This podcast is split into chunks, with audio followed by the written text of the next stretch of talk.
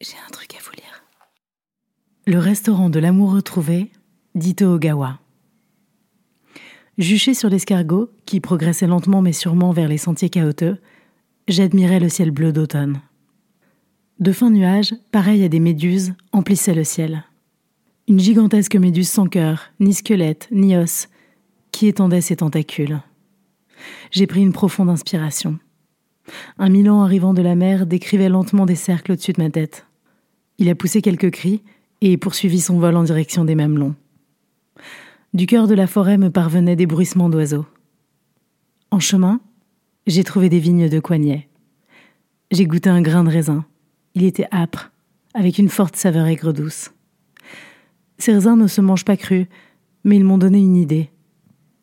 J'ai décidé d'aller en cueillir avant de me les faire souffler par un ours sauvage. J'ai fait une belle récolte, un plein sac plastique, qui s'est teinté de violet foncé. Je l'ai déposé dans le panier de l'escargot. En cours de route, j'ai trouvé des glands par terre. J'en ai ramassé autant que possible. Et un autre sac est allé rejoindre le premier dans le panier de l'escargot.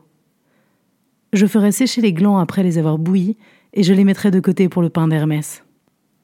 Sous peu, l'escargot auquel je tenais tant verrait le jour. Invariablement, je pataugeais une fois par jour dans les déjections d'Hermès. Il arrivait aussi qu'une bogue de châtaigne me tombe en plein sur le crâne, ou que je trébuche sur une pierre au bord du chemin, manquant de tomber. Malgré tout, par rapport à l'époque où je vivais en ville, les petits moments de bonheur étaient bien plus nombreux. Le simple fait de remettre sur ses pattes un cloporte coincé sur le dos était pour moi une joyeuse rencontre. La chaleur d'un œuf fraîchement pondu contre ma joue, une goutte d'eau plus belle qu'un diamant sur les feuilles mouillées de rosée, une dame voilée cueillie à l'orée d'un bosquet de bambou, son superbe capuchon pareil à un dessous de verre en dentelle, flottant dans mon bol de soupe miso. La moindre petite chose me donnait envie de déposer un baiser sur la joue du bon Dieu.